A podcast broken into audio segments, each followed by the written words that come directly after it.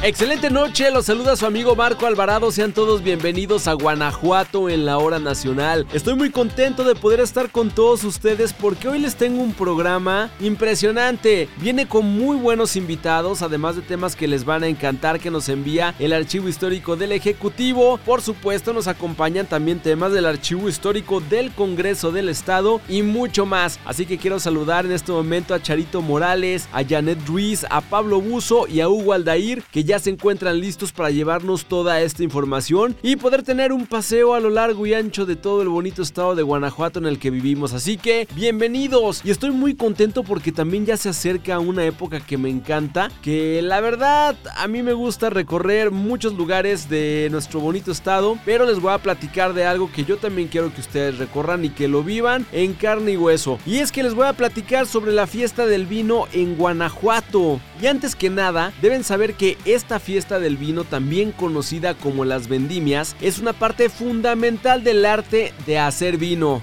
Y es que es el momento preciso para la cosecha de la uva, pues es cuando el fruto llega a su madurez para empezar su vinificación. Y en Guanajuato este evento se desarrolla entre los meses de julio y octubre, donde las casas productoras celebran la cosecha y presentan a sus comensales lo mejor de sus vinos en un ambiente totalmente festivo.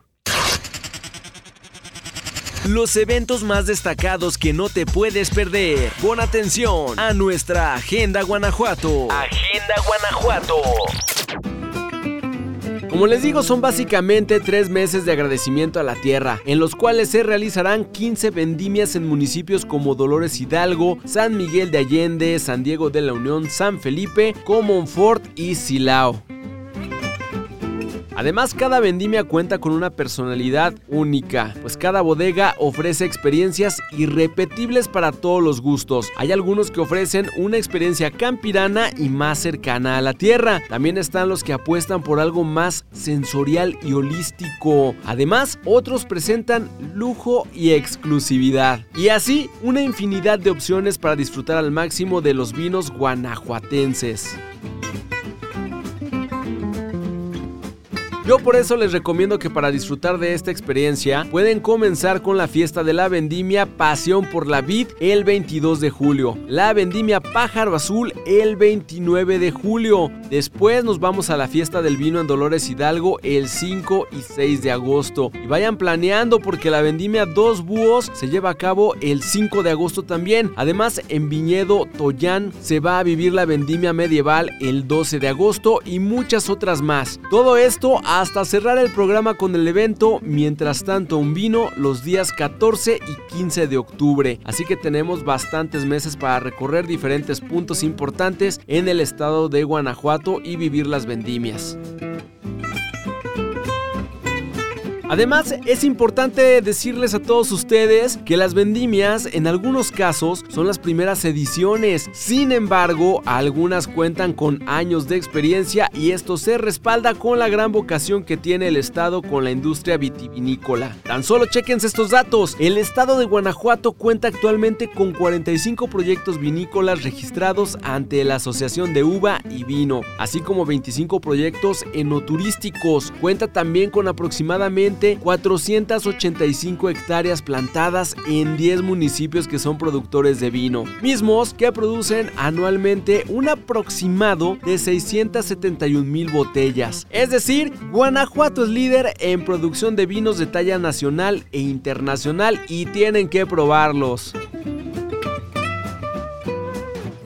Así que ya lo saben, hay que ir a las vendimias de la fiesta del vino en Guanajuato y degustar los mejores vinitos y por supuesto vivir grandes historias. Y si quieren ustedes más información hay que visitar la página www.guanajuato.mx. Anótenlo ahí en su calendario y váyanse a dar la vuelta por todo Guanajuato en estas vendimias que están impresionantes. Y así es como damos inicio a Guanajuato en la hora nacional y ahora les presento a Charito Morales que nos tiene una entrevista muy interesante ya que vamos a hablar de refrigerios saludables, así que tomen nota porque esta información de salud es muy importante. Dato interesante. Dato interesante. Tenemos nuevamente en este espacio a Beatriz López Jara, nutrióloga certificada en diabetes. Hoy tocaremos un tema súper interesante, refrigerios saludables. Betty, muy buenas noches. Hola, ¿qué tal? Buenas noches, Charo. Muchas gracias y muy contenta de estar aquí nuevamente en Guanajuato en la hora nacional. Vamos a arrancar con la pregunta obligada que seguramente muchas mamás y papás se están haciendo en este momento. Betty, ¿qué es un refrigerio saludable? Un refrigerio saludable es todo aquel alimento que consumimos pero que no corresponde a los principales tiempos de comida. Los principales tiempos de comida son desayuno, comida y cena. Refrigerio es aquel elemento que está en el inter, también llamado lunch, también llamado colación por mis colegas y por mí también. Snack. Snack, claro, claro. Entonces es todo este alimento que va en el inter. Compártenos por favor algunos elementos claves que debe haber en casa para que las mamás y los papás puedan preparar un lunch saludable.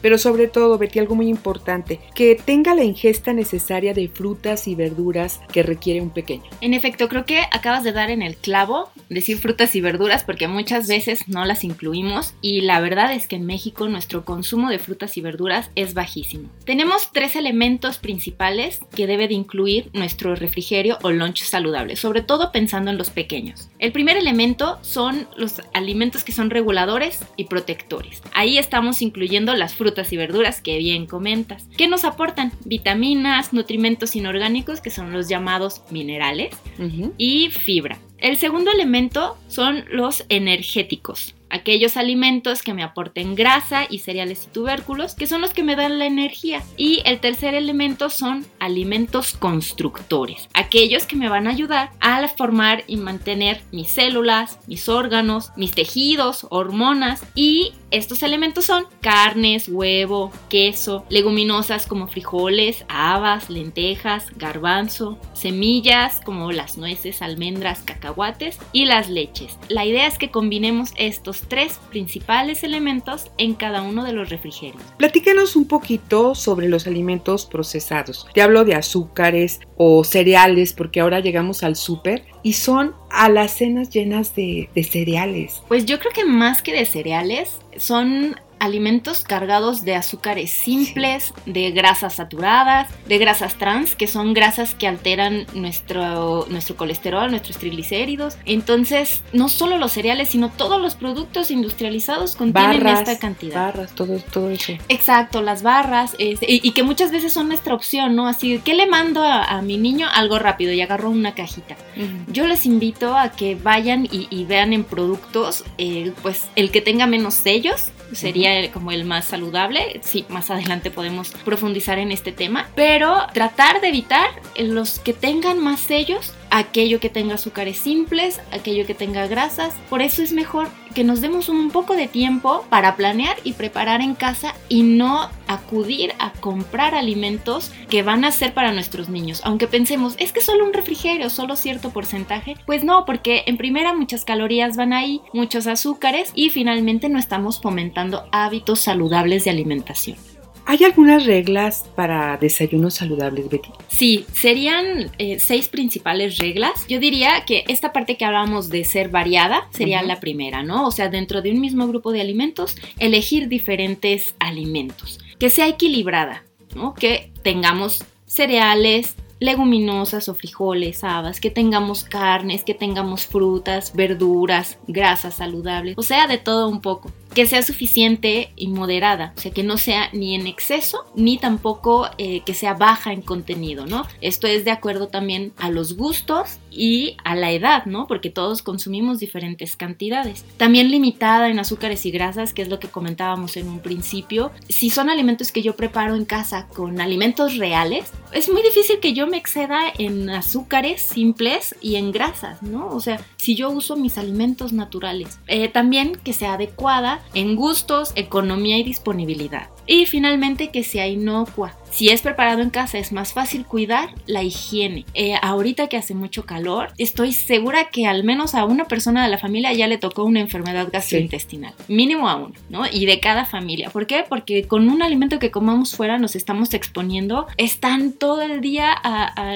altas temperaturas, entonces cualquier cosita se echa a perder. Lo mejor, consumir alimentos en casa, prepararlos siempre en casa y para los niños nos puede ayudar llevar una lonchera y de dentro de la lonchera meter hielitos de gel, ¿no? De esos que a ah, veces venden hasta para los medicamentos. Entonces le metes el, el, hielito y así aguanta el alimento y no se echa a perder, porque en la escuela también se pueden echar a perder los alimentos. Una alimentación saludable es importante en todas las edades. Al respecto, ¿qué les puedes recomendar? Que desde ahorita si tenemos niños pequeños en casa es el momento de fomentar hábitos saludables de alimentación. No solo van a tener beneficios para mí, sino también para mis hijos y finalmente estoy fomentando que tengan una vida saludable, evitando el desarrollo de sobrepeso, obesidad y las enfermedades que se asocian a esto, ¿no? Como eh, enfermedades metabólicas como diabetes, hipertensión arterial, alteraciones en glucosa, en colesterol, triglicéridos. Pues muchas gracias a Betty a todos ustedes por estar atentos. No se vayan, tenemos aún temas de interés. Por hoy es todo. Muy buenas noches. Charito, muchísimas gracias por esta entrevista que nos encantó. Esperamos tener de vuelta a la nutrióloga para que nos platique acerca de temas como este y mucho más que nos importan a todos como guanajuatenses porque la salud es primero. Vamos con más y escuchamos a Pablo Buzo del Congreso del Estado que nos tiene una cápsula que seguro les va a encantar. Y quiero saludar y dar un abrazo a todos los abogados porque vamos a platicar un poco acerca de ello. Nuestra historia, nuestra identidad como guanajuatenses. En Guanajuato en la hora nacional. Es un gusto saludarlos de nuevo en este espacio que nos brindan al Archivo Histórico del Congreso del Estado. Y saludo con mucho gusto a mis compañeros Marco Alvarado, Charito Morales, Hugo Aldair y Janet Ruiz. Soy Pablo Buzo Muñoz, con información de Samantha Daniela Correa Gutiérrez, ahora compartiéndoles un poco acerca del Día del Abogado. Cada 12 de julio en México se celebra oficialmente el Día del Abogado desde 1960, por decreto del entonces presidente Adolfo López Mateos. Pero esta festividad es más antigua aún. Según documentos históricos, el 12 de julio de 1553 se estableció en el Virreinato de la Nueva España la primera cátedra para la enseñanza del derecho, que se impartió por Fray Bartolomé Frías y Albornoz, en la Real y Pontificia Universidad de México, una clase magistral en la que se instruía al alumno sobre la enseñanza del derecho. Se dictaron las primeras ordenanzas del buen gobierno y los principios fundamentales del derecho romano. Así, esta fecha quedó marcada como conmemorativa para esta profesión, oficialmente reconocida en 1960, después de realizarse la petición de un comité encabezado por el fundador del Diario de México, don Federico Bracamontes. Por su parte, en 1827, el entonces Colegio de la Purísima Concepción, ahora Universidad de Guanajuato, luego de la Guerra de la Independencia, se consolidó y fortaleció con apoyo del gobernador del estado y de quien fuera un leal defensor, el padre Marcelino Mangas de la Rabia, quienes acordaron reabrir la institución con dos cursos, que a partir de ese momento definirían el rumbo del destino de la Universidad de Guanajuato. La carrera de Minas y la carrera de Foro, que posteriormente se convertiría en la actual carrera de Derecho. La palabra abogado proviene del latín advocatus, llamado en auxilio, y hace referencia a aquellos profesionistas que se dedican a defender, en juicio por escrito o de palabra, los intereses o causas de los litigantes, pudiendo ser su representado o particulares o empresas en asuntos jurídicos en los tribunales competentes. El abogado es esa persona que realiza la tarea de defensa jurídica en un juicio. Se encarga además de brindar asesoría y consejos en materias jurídicas, habiendo realizado profundos estudios universitarios en derecho. Así como acusan a presuntos culpables de delitos, los abogados también representan a estos para que se cumpla el principio del derecho a la defensa. Los profesionales de las leyes juegan un papel clave en la promoción de los derechos humanos a nivel mundial. Gracias a ello, es posible que estos derechos tengan sustentos jurídicos al ser incluidos en las constituciones y cuerpos legales. Ser abogado amerita un alto grado de responsabilidad social pues son actores destinados a defender las leyes y hacer que éstas se cumplan al pie de la letra. Si quieres conocer sobre esta y otras efemérides, te invitamos a consultar nuestro acervo documental en la página del Congreso del Estado de Guanajuato, www.congresogto.go.mx, en el apartado del Archivo General. De igual manera, les invitamos a sumarse a las actividades para festejar los 200 años de Guanajuato como entidad libre y soberana, que se llevarán a cabo hasta junio de 2024. Nos escucharemos en la siguiente cápsula con más información de nuestra memoria legislativa. Hasta el próximo domingo, que pasen muy buenas noches. Mi querido Pablo, muchas gracias por esta información que siempre nos encanta recibirte. A todo tu equipo, un abrazo enorme hasta Guanajuato Capital. Estoy seguro que muchas personas van a querer visitar ya las instalaciones del archivo del Congreso porque tienen un acervo cultural impresionante. Y nosotros también hay que hacer un programa desde las instalaciones del Congreso, ¿cómo no? Nos vamos para allá próximamente. Desde el archivo se va a poner buenísimo. Y continuamos con más de Guanajuato en la hora nacional y es momento ahora de recibir a Janet Ruiz que nos trae información de el archivo histórico del Ejecutivo y vamos a escuchar la segunda parte de un tema muy interesante. Vamos a hablar de Pancho Villa, que en el programa anterior ya habíamos platicado de él. Ahora continuamos con esta serie de programas que tenemos preparados para ustedes. Janet Ruiz, el micrófono es todo tuyo. Personajes de nuestra tierra, guanajuatenses que han dejado huella al paso del tiempo. Personajes de nuestra tierra. ¿Qué tal Marco? Un gusto y un placer acompañarlos en un domingo más aquí en Guanajuato en la hora nacional. Mi nombre es Janet Ruiz y seguimos hablando de Francisco Villa del retiro de las armas a la muerte del caudillo. Y es que en la cápsula anterior conocimos algunos momentos de su vida, del mito de su nombre, su relación con Francisco y Madero e incluso el rompimiento con Carranza y Obregón. En esta ocasión trataremos sobre la campaña militar del caudillo y su legado en nuestra entidad, además de su retiro de las armas posterior muerte. En 1915 te cuento que ante la ausencia de Emiliano Zapata, Francisco Villa quedó al frente del ejército que combatió las fuerzas de Álvaro Obregón. Dentro de las estrategias de ambos bandos estaba el control del ferrocarril, esencial por la dispersión de tropas, armamento e insumos. Cabe mencionar que Guanajuato era troncal ferroviario y era necesario tomarlo. Por eso, diversos territorios fueron escenarios de los combates que definieron en gran medida la Revolución Mexicana. Villa y sus tropas llegaron a Irapuato para hacer de esa ciudad su centro de operaciones. Por su parte, Obregón y su ejército hicieron de Celaya su lugar de alojamiento. Las batallas del Bajío se desarrollaron de abril a junio, con el triunfo de Obregón y el repliegue del ejército de Villa al norte del país. Sin embargo, varios de sus hombres quedaron dispersos y se unieron a pobladores que poco o nada tenían que perder ante la situación precaria de Guanajuato y asumidos por villistas hicieron del bandidaje una forma de vida por los siguientes cinco años. Es muy probable que el centauro del norte no se enteró de esos grupos delictivos. Él se refugió en Chihuahua y optó por salir de su encierro al enterarse del reconocimiento del gobierno estadounidense a la presidencia de Venustiano Carranza. En represalia por este acto y por las balas ineficientes que le había vendido un traficante de la vecina nación, atacó Columbus, Nuevo México, en marzo de 1916, situación que sin lugar a dudas provocó la entrada y fracaso de tropas norteamericanas americanas para aprenderlo. Después del conflicto mencionado, poco se conoce de las andanzas de Villa. Su aparición pública ocurrió en 1920, cuando el presidente interino Adolfo de la Huerta ofreció amnistía a excombatientes, incluido nuestro personaje, quien se retiró a la hacienda otorgada por el gobierno en Canutillo, Durango, además de 50 hombres como escoltas.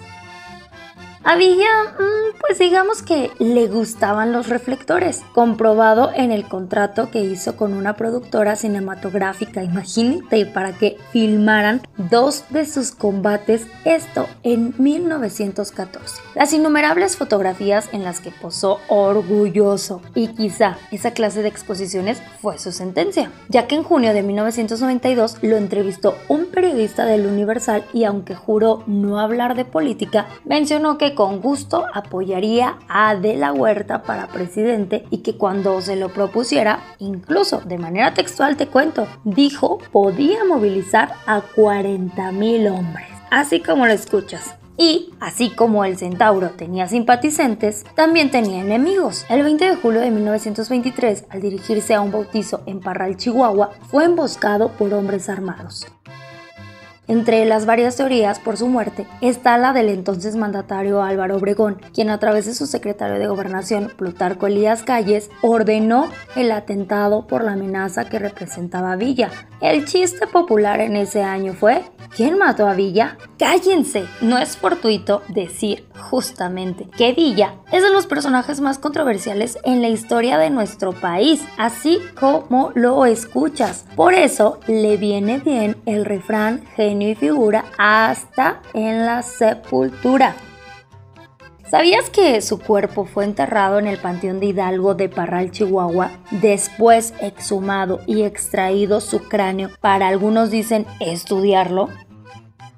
En 1976, el entonces mandatario Luis Echeverría ordenó que el monumento a la revolución fuera el destino final de los restos del caudillo que ya no tuvo oportunidad de movilizar a 40.000 hombres, como en su momento lo dijo, pero sí a más personas interesadas en conocer su polémica vida. Esta fue información de mi compañero Daniel Hernández Hernández del área de investigación y difusión. Te recuerdo, mi nombre es Janet Ruiz. Me dio muchísimo gusto acompañarte el día de hoy y recuerda que el próximo domingo tenemos una cita aquí en Guanajuato en la hora nacional. Mi nombre es Janet Ruiz. La recomendación de siempre, descansa por lo menos tus 8 horas. Muchas gracias, Marco. Janet, muchísimas gracias. Y a nuestros amigos el Archivo Histórico del Ejecutivo de Verdad, esta información es muy importante para todos los guanajuatenses y nos encanta escucharla. Y para cerrar con broche de oro el programa tenemos a Hugo Aldair con una invitada de lujo que nos visita del Museo de Arte e Historia de Guanajuato y nos van a platicar de una exposición que no se pueden perder. Hugo, el micrófono es tuyo. Guanajuato en la cultura. Eventos importantes. Espacios culturales. Guanajuato en la cultura.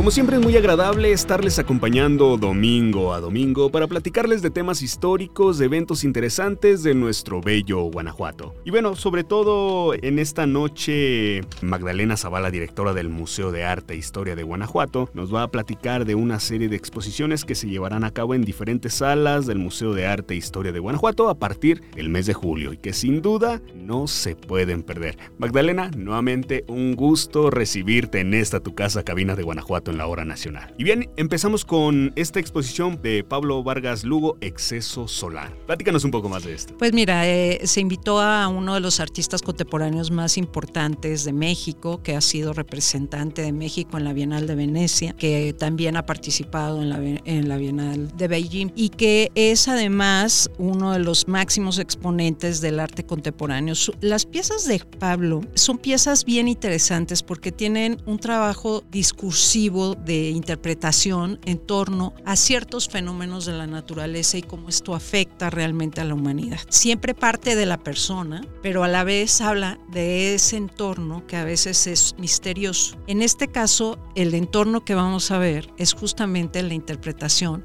del sol y la luna, de esos efectos del sol y la luna que tienen en la medición de tu tiempo. Si tú ubicas al tiempo como el primer reloj, ese primer reloj, pues ¿qué fue? Pues un reloj solar. O sea, fue la primera manera en donde el ser humano pudo empezar a discutir qué es el tiempo. Y eso es arcaico. Tenían que saber para poder controlar justamente el proceso de la, de la cosecha y de la siembra. Y tenían que ver también con el proceso mismo de esta observación que hacemos del espacio infinito. Hoy en día tal vez muy mediada o muy olvidada en las grandes urbes de voltear a ver el infinito, pero en las culturas antiguas pues esto era imposible. O sea, el cielo te marcaba tu espíritu, te sabía, te hablaba.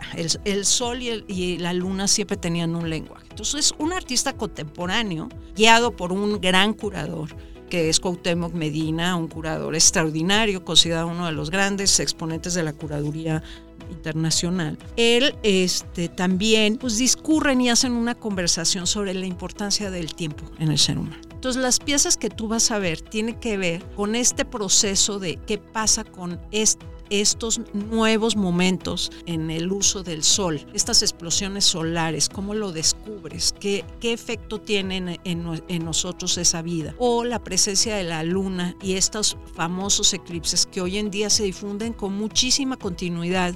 Antes era un fenómeno aislado en la comunidad y que sorprendía y que las grandes culturas prehispánicas pues hacían un análisis profundo en torno a, a esos ciclos solares y ciclos lunares. Y entonces aquí hay una reflexión y lo que te vas a encontrar son con piezas que eh, te hablan justamente de cómo el artista contemporáneo irrumpe en el proceso del tiempo. Entonces vamos a encontrar una pieza eh, maravillosa que va a ser eh, una pieza que simula los eclipses, por ejemplo, o otra pieza que te habla justamente de cómo puedes reflejar el sol. No quiero contar la pieza porque si no se vuelve, se pierde el misterio y yo quiero que vayan y lo descubran. Pero tiene, tiene que ver con un objeto que es de vida cotidiana, como las cajas de cartón, que de pronto hay una intervención artística que hace que tú puedas ver reflejado el sol ahí, ese exceso solar y por supuesto con unas piezas inéditas del artista, pero casi todas son inéditas, las piezas son reposiciones eh, de sitio específico,